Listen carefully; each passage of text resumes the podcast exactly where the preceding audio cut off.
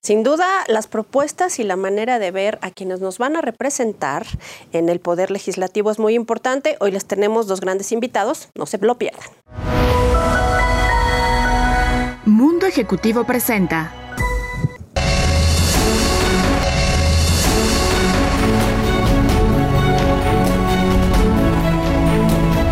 Es un gusto que nos acompañen en Mundo Político. Mi nombre es Arlen Muñoz y bueno, pues voy a dar la bienvenida a dos jóvenes con gran experiencia y que les tengo que decir que me da emoción porque no nada más viene el candidato a diputado, también trae a su suplente, lo cual es que hace un equipo de trabajo mucho más robusto. Les presento ni más ni menos que Antonio Carbia. Él es el suplente a diputado federal por el Distrito 10 de Miguel Hidalgo y el titular, que es ni más ni menos un político de mucha cepa, de mucha experiencia y con muy buenas notas, sin duda. Él es Salomón Chertoriski. Bienvenidos. Muchas gracias, Arlen. Un gustazo. Oigan, pues me da, y, lo decía, que, venga el suplente, porque eso hace un equipo, porque te veo además rodeado de gente joven.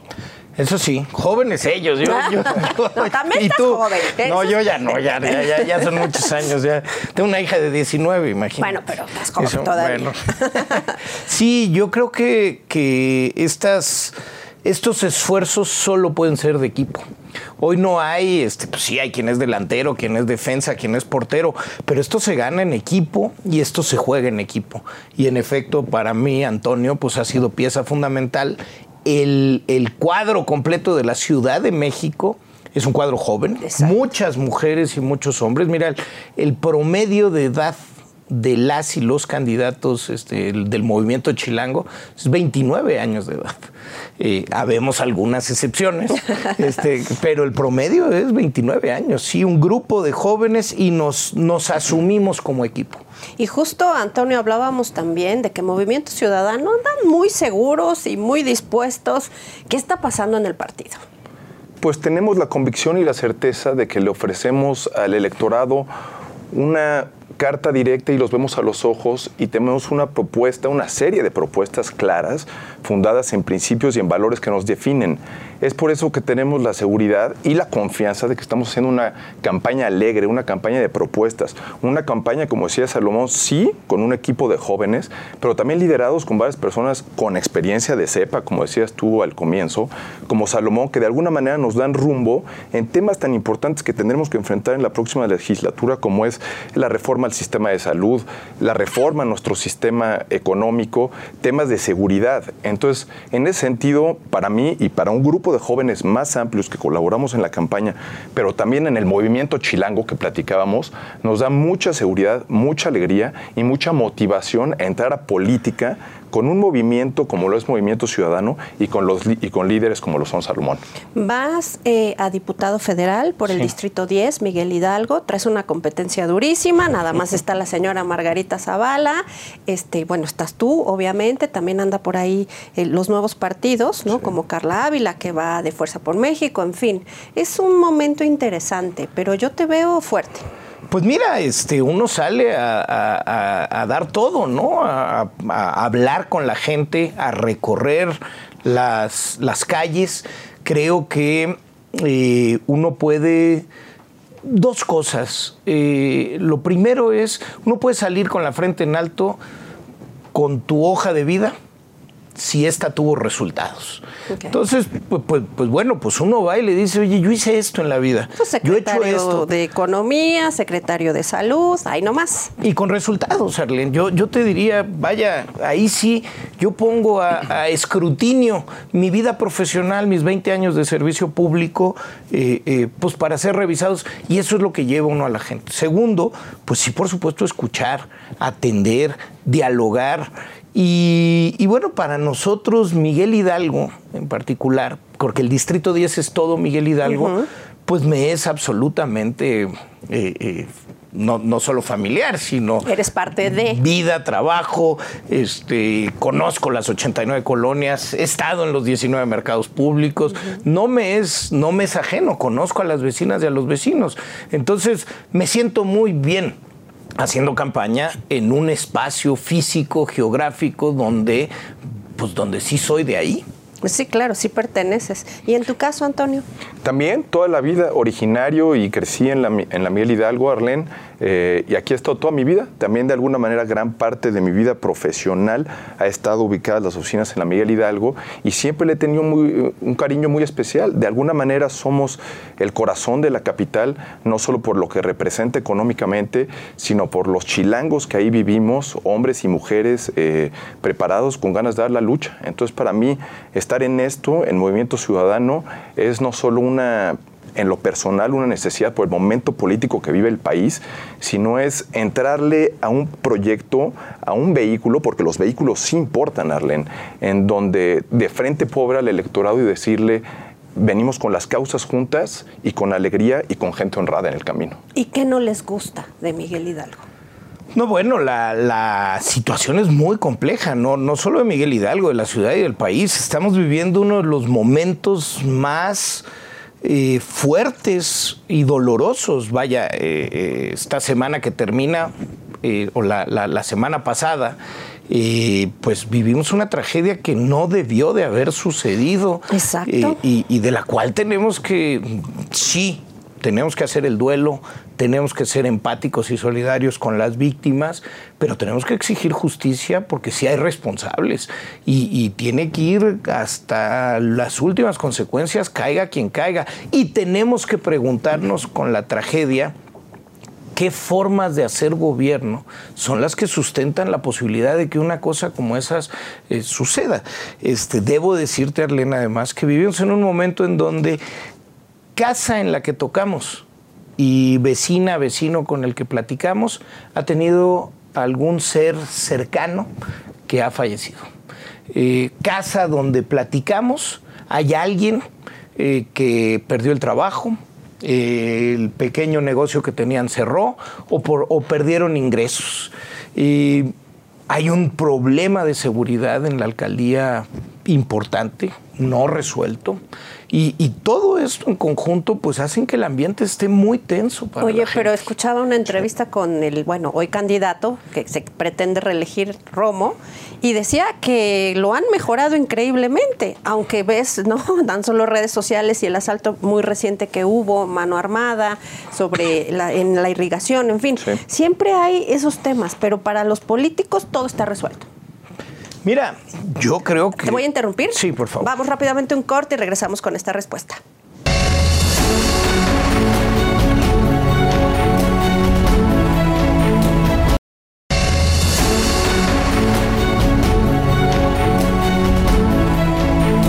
Gracias por seguir en Mundo Político. Salomón, nos ibas a contestar esta circunstancia. A ver, eh, eh, creo que estamos en un momento complejísimo. Ya, ya, ya platicábamos, Arlendo, que todo hogar nos dicen, pero la realidad, y, creo que aquí vale la pena hacer un paréntesis en donde quienes hemos participado en gobiernos anteriormente, tenemos que ser lo suficiente autocríticos para decir, no llegamos al 18, al 2018 bien. Digo, por supuesto que hicimos cosas, tratamos de poner nuestro granito de arena. Yo te defendería el seguro popular y el sistema de salud con mucha vehemencia. Lejos de ser perfecto, se fue construyendo, pero no importa. En 2018 nuestro país tenía una tremenda desigualdad se vivía sin paz en muchas de las regiones del país y la corrupción la vimos en la televisión. Ahora, pero al mismo tiempo hay que decir que en estos dos años y medio estamos peor. Sí, tampoco es como que ya llegó en la varita. no, bueno, en todos los rubros. Es un país más desigual. Hoy, después de la pandemia, tenemos 10 millones de personas más en pobreza, un millón de pequeñitos negocios cerraron, 5.2 millones de niños abandonaron la escuela. O sea, estamos en, en materia de seguridad y falta de paz no estamos mejor, estamos peor y la corrupción no ha terminado, aunque se quiera declarar este el fin de la corrupción. Entonces, estamos viviendo un momento muy difícil. Yo, yo te diría, si antes no, si ahora peor, pues creo que el tema está en, en el mejor así, cómo sí podemos esperar o aspirar a un país, a una ciudad y a una alcaldía que sí tenga mejores posibilidades. Ese es el tema. Oye, eh, en este caso, Antonio, como joven, ¿cuáles son las preocupaciones más grandes que externas y que si ustedes ganaran, pues tendrían que eh, empujar desde el, desde el Congreso? Pues mira, de alguna manera, eh, yo siempre he estado en, en, causas de Estado de Derecho, Arlene para mí, eh, el tema de la, de la, seguridad, del Estado de Derecho, de la recomposición social y de, y de alguna manera volver a tejer esa confianza entre los ciudadanos y entre ciudadanos y autoridades va a ser fundamental porque algo que hemos visto en, en, en todo el tiempo que llevamos de campaña es se ha roto ese sentido de comunidad en las calles, esa confianza que tú tenías en el vecino para que te ayudara con cualquier problema que tuvieras, ya no existe. ¿Por qué? Porque existe un miedo, porque se ha sembrado desde el gobierno esa polarización y esa desconfianza que nos divide constantemente entre nosotros y ustedes, entre ellos y nosotros, ¿no? Entonces, eso solo se recompone con buena política, con buena política y buenos liderazgos y buenos perfiles. Eh, y yo esa, digamos, ese espacio lo encontré en Movimiento Ciudadano. ¿Por qué el Movimiento Ciudadano? Porque no veo en el resto de los partidos políticos una intención honesta de abrir espacios a candidaturas ciudadanas. Yo, como Salomón, somos simpatizantes, no somos militantes de Movimiento Ciudadano, y nos abrieron un espacio para llevar causas y para llevar propuestas concretas al Congreso Federal que de alguna manera no se me hubieran podido abrir a mí en otros partidos. ¿Por qué? Porque existe una jerarquía y una verticalidad ya con casicazgos y mafias muy enquistadas que no le dan paso a esas nuevas generaciones preparadas y con ganas de hacer política diferente. ¿Y qué es tan importante la participación? ¿no? O sea, hoy el, el país está en, en, manos de jóvenes. Pues mira, bueno, a ver, bueno. el 50% de la población de nuestro país tiene menos de 29 años. Pues así la tenemos que entender. Este, la mitad de los votantes este, son menores de 29 años. Si no entendemos que no es que hay que darle un espacio, no. La agenda tiene que ser en gran forma, en gran medida, pues hecha por los jóvenes, por las jóvenes y, y construida para ellos. Salomón, por tu experiencia, ¿qué opinas? ¿Qué te deja el manejo de la pandemia? No, bueno, ha sido terrible. Eh, ha sido terrible. Llevamos más de 600 mil muertos.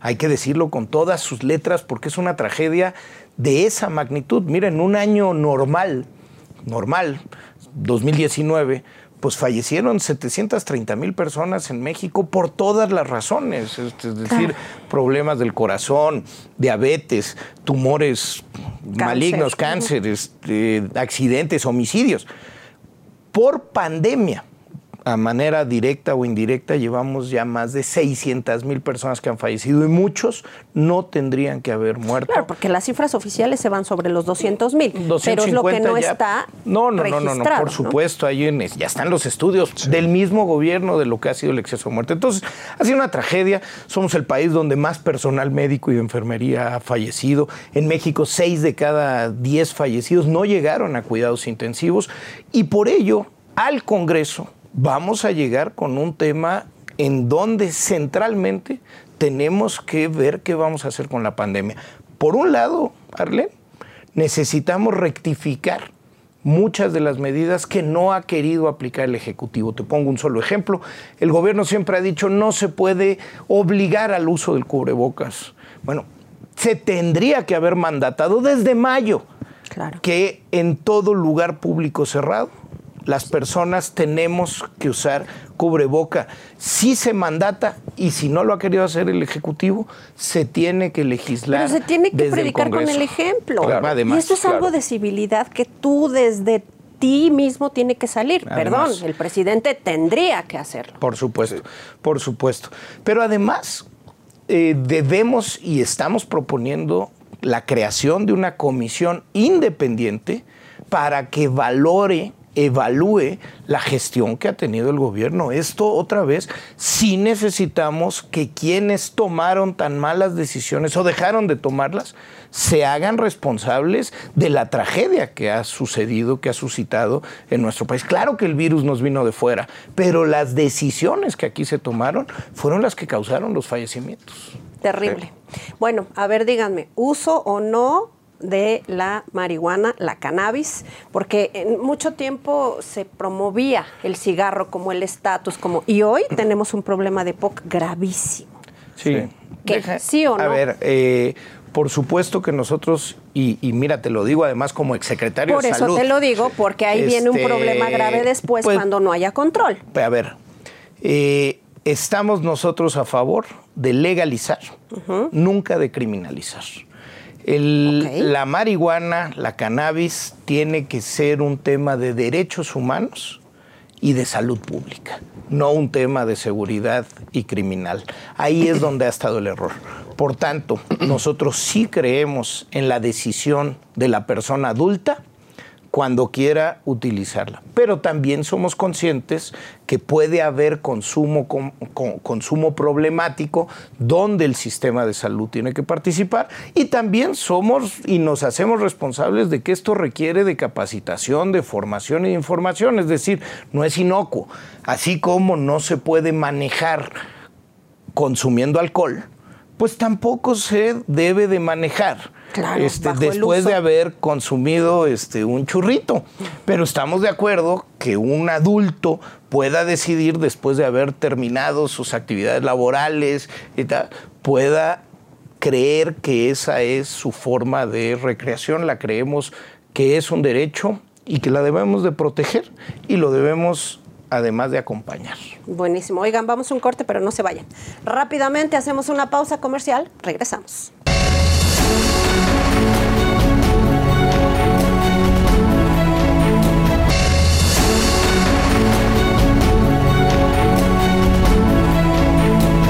Continuamos, bueno, pues con Salomón y Antonio, que son tan frescos y tan cercanos que la verdad es que hablarles por el nombre es lo que más les gusta. Por favor. Así es. Oigan, hay dos temas que me interesan mucho y que quiero saber que si ustedes llegaran, eh, los tienen muy en mente. Muy importante las mujeres. Claro. Muy importante el apoyo a las mujeres, las emprendedoras. Y tú lo sabes desde la parte en la que estuviste eh, con secretario de Economía. Es bien importante el apoyo a las mujeres y también, por supuesto, la comunidad LGTB más. Sí.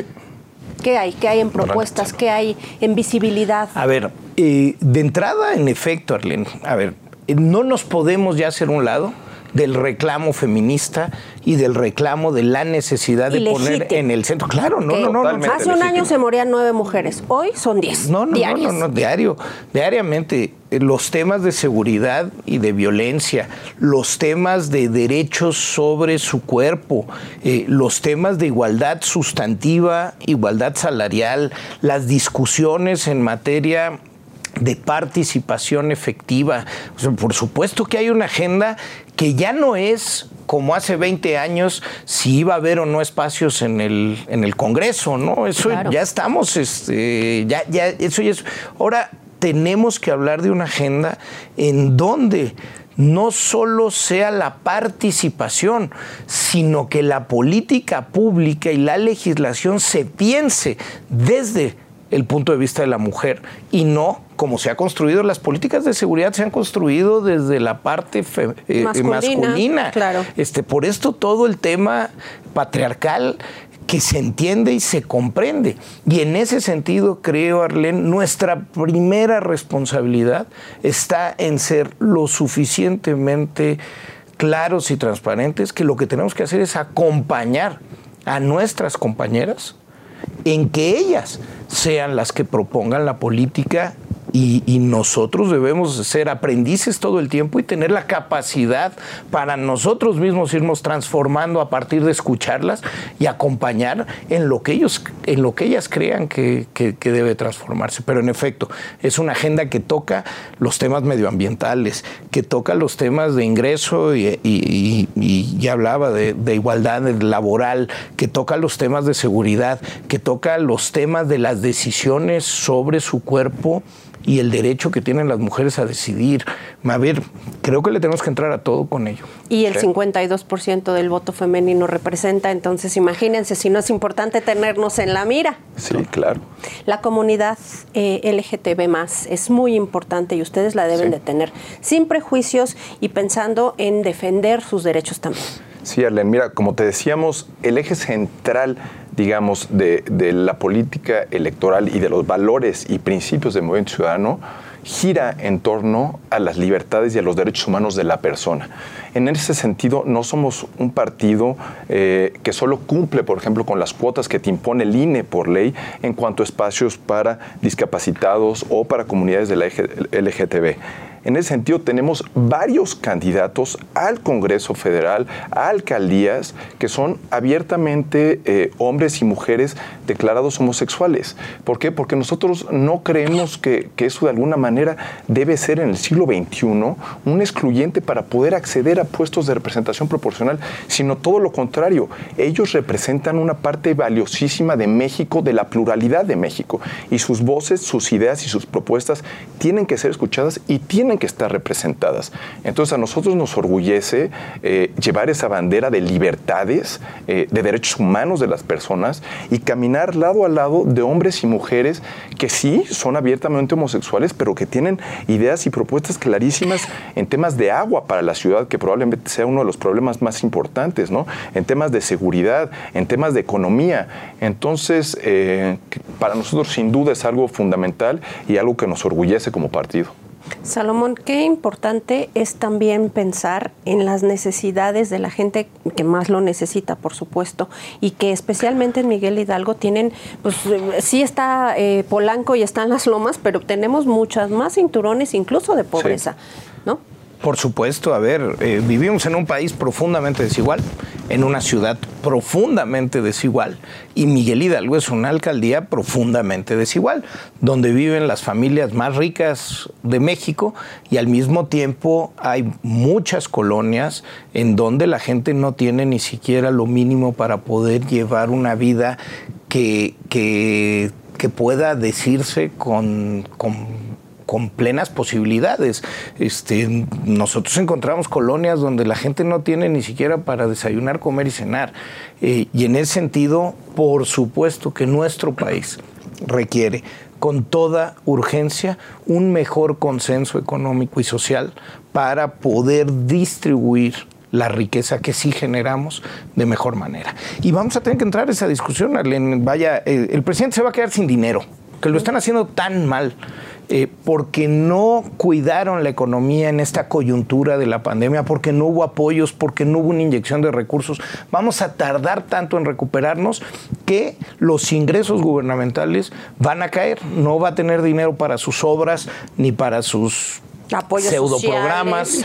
Eh, y en ese sentido, pues va, por ejemplo, seguramente van a proponer este, temas de, de reformas fiscal. Claro. Bueno, pues tendrá que, haber pues tendrá que haber sensatez para discutir esos temas con plena racionalidad. Y no es que este país no necesite una gran discusión fiscal, pero necesitamos hacerlo en los términos correctos y de cómo eso es un instrumento para el crecimiento y para que ese crecimiento sí sea para todos y no para unos cuantos. Y realista. Oigan, ya casi nos vamos, pero quiero que me digas, Antonio, ¿por qué?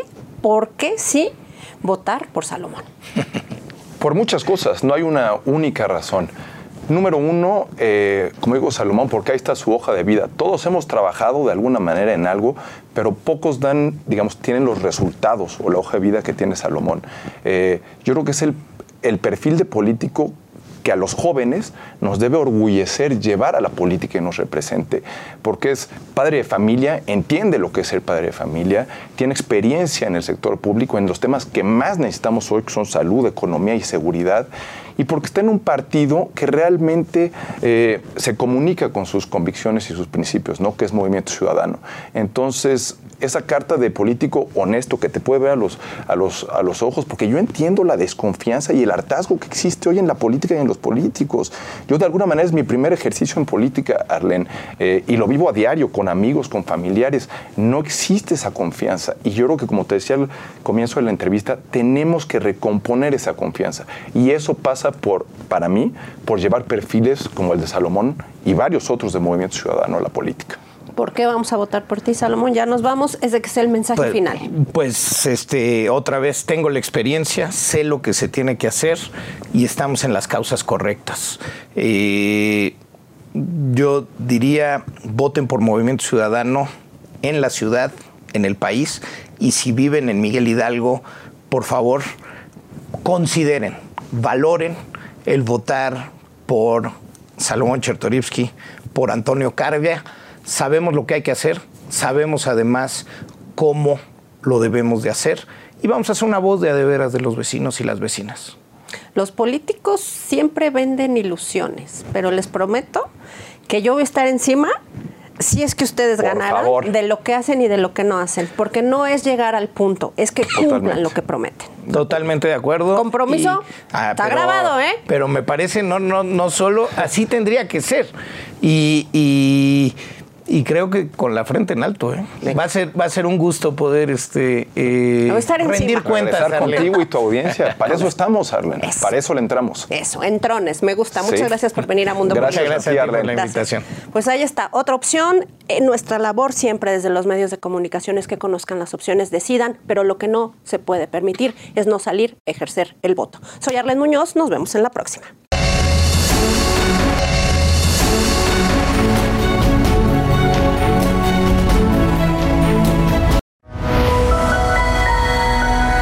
Mundo Ejecutivo presentó